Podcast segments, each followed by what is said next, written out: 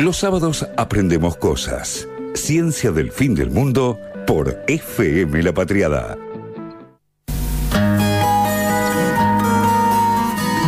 Seguimos al aire en este programón. Así que ahora sí, con eh, Dani al aire. ¿Cómo estás, Dani? Porque Hola, Carva. Bien. La grilla dice que hay que presentar a todos los miembros. Sí, y además si este no es fundamental que lo Pero yo no había saludado. Habla igual que vos. así Claro. que es tenemos fundamental. Yo creo que ya nos diferencian las voces. Sí, Yo sí. creo que ya sí.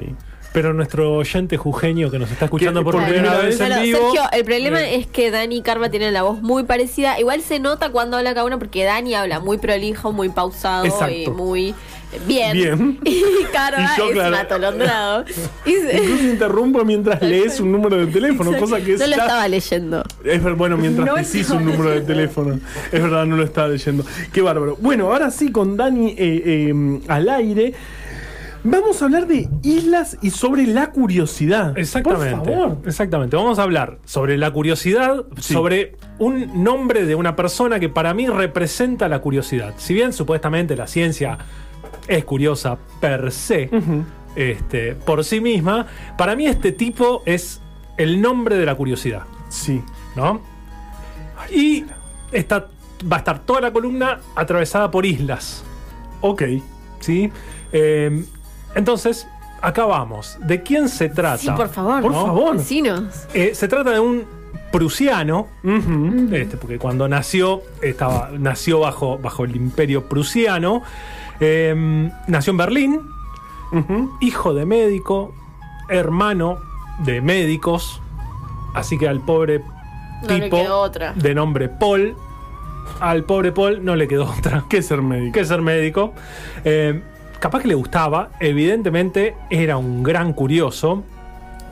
El apellido de nuestro Paul es Langerhans y es un apellido que Resuena. quienes estudiamos algo relacionado con, no sé, la- la- el funcionamiento del cuerpo humano, Langerhans te suena. En algún lado del cuerpo aparece Langerhans. En algún lado del cuerpo aparece Langerhans. ¿Y por qué curiosidad? Digo, hay una curiosidad del ser humano, una curiosidad de la humanidad, por conocer justamente cómo funciona el cuerpo humano, ¿no? Y ese conocimiento también tiene que ver con las limitaciones técnicas de las distintas épocas, ¿no? Al principio, ¿qué se podía hacer? Se podía ver con los ojos y tocar con las manos el cuerpo humano y se generaron desarrollos de anatomistas, ¿no? Digo, de escribir órganos, cómo están conectados, este, qué cosas los unen, qué conductos desembocan de un lado hacia otro, cómo están hechos los distintos aparatos. Eh, cuando aparecieron los microscopios, la curiosidad de un paso más adelante, ¿no? ¿Qué, ¿Cómo estaban microscópicamente constituidos estos tejidos, estos órganos? Que ya sabíamos cómo ¿no? se conectaban, pero que no sabíamos bien, digamos, cómo estaban constituidos microscópicamente. Claro. Y una vez que sabemos cómo están distribuidos, cómo están constituidos microscópicamente, hay que empezar a saber cómo funcionan y ahí entra la fisiología. ¿no? Y todo esto estamos hablando de, en general, el cuerpo humano sano, ¿no? Claro. Bueno, por la- Paul Langerhans entró en este juego de curiosidad siendo estudiante de medicina. Y Él estudió en Berlín, eh, estudió en Jena y en Berlín. Y siendo todavía estudiante, el tipo era muy curioso, tenía microscopios a mano. Los tejidos del cuerpo, para poder mirarlos en el microscopio, hay que cortarlos muy finitos. Claro, Onda con sí. una fiambrera, Sí. pero mucho más una finito que el jamón. Una microfiambrera. Una microfiambrera, ahí va. Exactamente. Y cuando un tejido lo cortás, tan, tan, tan finito, es transparente. claro. ¿No? No se, no se ve nada. Claro, este, son muy pocas células de espesor, digamos. Exactamente. Y las células no tienen, naturalmente, algunas células, naturalmente no tienen color. ¿sí? Entonces lo que uno hace para poder verlas al microscopio es teñirlas. ¿no? Este, así como este, cuando yo era chico, mi vieja usaba la, la añilina colibrí para teñirme la ropa usada. ¿Qué que cuando se era iba, viejo? este, Yo teñí con la negra colibrí. la- Bueno. Una campera que tenía negra, que tenía años y yo la quería dejar y, de y ya usar. queda gris, horrible. Sí, la teñí 40 Bueno. veces con colibrí. Ah. Bueno. Claro. Sí, sí, sí. En la ¿Y funciona? bañera. Funciona un ratito, unos me- Ok. muy poco. Bueno, meses, pero se pasa Y después la bala sola. Claro. Porque sí, si la lavas con algo más. Me este, pasó el otro día, rompí una remera. Pero bueno, a los cortes de los tejidos hay que teñirlos para poder mirarlos. Y la cuestión es que hay como distintos colorantes que se pegan mejor o peor a determinadas cosas, ¿no? Entonces, hay algunas técnicas para teñir sistema nervioso que funcionan muy bien, pero el sistema nervioso con otros colorantes no lo teñís Con ni de casualidad, ¿no? De esta forma, digamos, es como que se empezaban a estudiar. Bueno, si querés estudiar sistema nervioso, usa coloraciones de determinadas características. Si querés estudiar, este, no sé, otras células de otros tejidos, usa otras. Langerhans, además de curioso, se ve que le gustaba andar mezclando porque dijo, bueno, voy a agarrar y me voy a poner a ver piel, cortes de piel, pero lo voy a teñir con tinciones para sistema nervioso. Sí, de hecho usó Porque una... puedo. Porque puedo, porque claro. O sea, Porque era curioso. Sí. Y dijo. ¿Por qué no? Y a ver qué encuentro. Aparte decía no teñir cosas Lo- que no sean. ¿Sabes qué? lo primero que que, hago, agarro tiño con otra cosa. Sí, mira, puedo. Ah, y mira. usó una coloración con oro este, para teñir sistema nervioso en la piel. Y así descubrió y dibujó y publicó un trabajo con unas células que estaban en la capa más superficial de la piel, que tenían una forma estrellada, súper particular, parecían neuronas.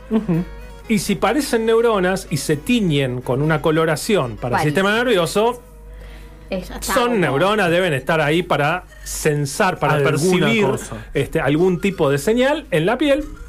Así las describió, así las dibujó a estas células que no les dio nombre, no les dijo, estas son mis Estas son células. mis células.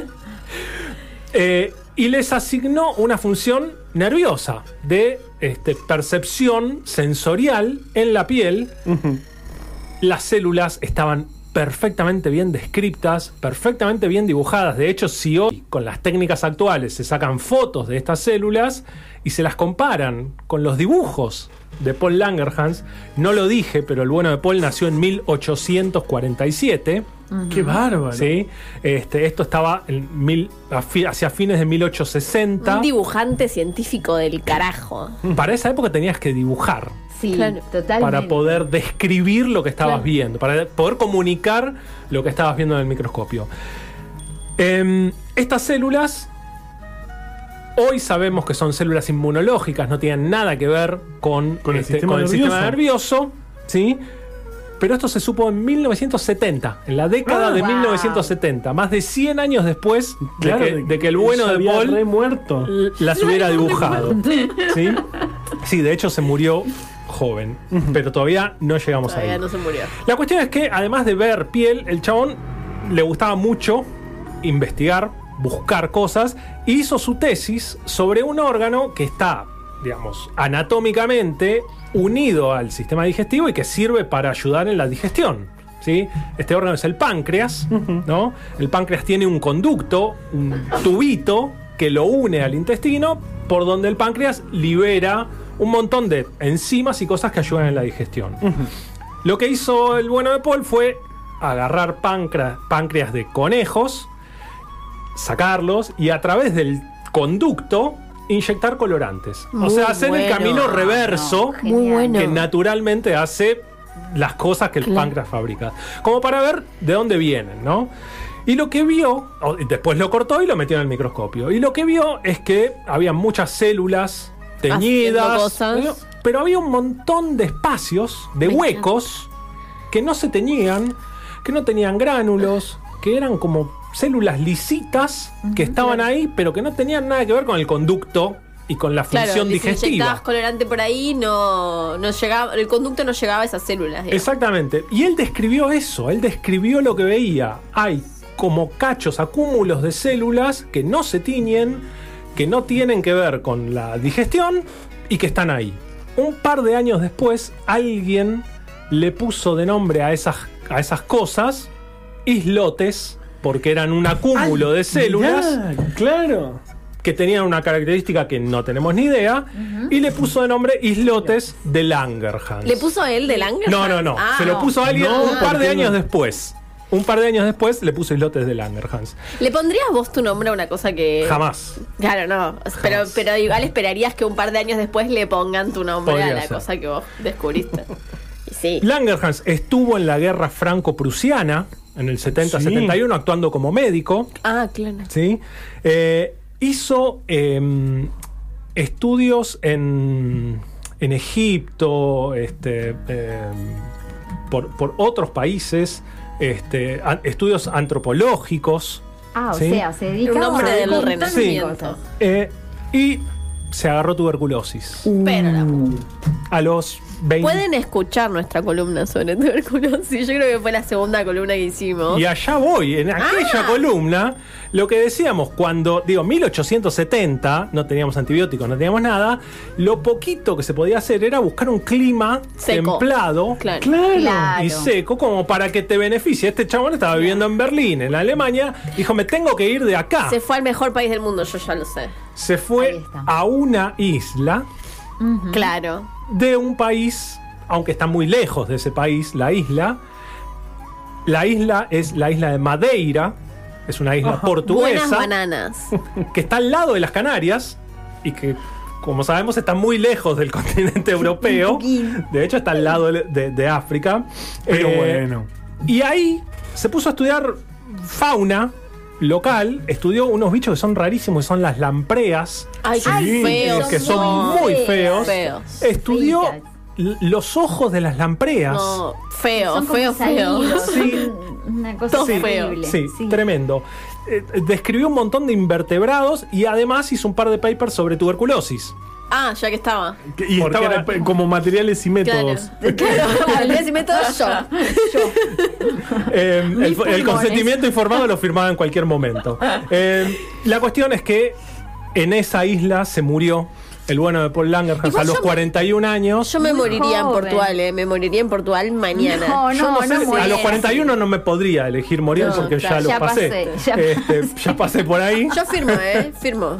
Eh, pero bueno, los islotes que llevan su nombre, así como las células que también llevan su nombre, obviamente no tienen nada que ver funcionalmente las células de No Langerhans con los islotes de Langerhans, nada que ver. Los islotes de Langerhans tienen una característica particular que es fabricar una hormona, ¿sí? Ahora, geográficamente, ¿cómo le decimos a algo que viene del continente? Continental. Claro, y si viene de una península, Peninsular. y si viene de una isla, Insular. exactamente. Ajá.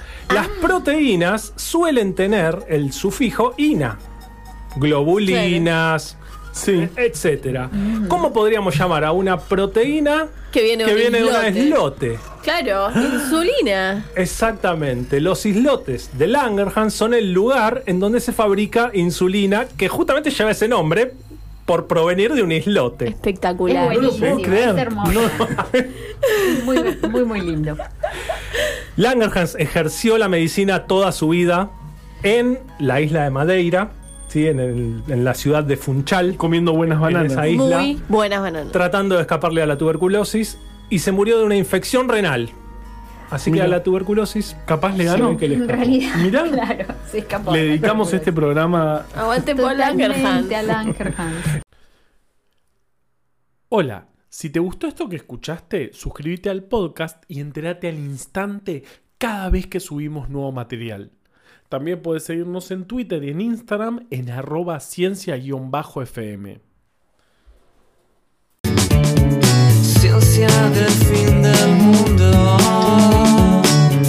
entre vos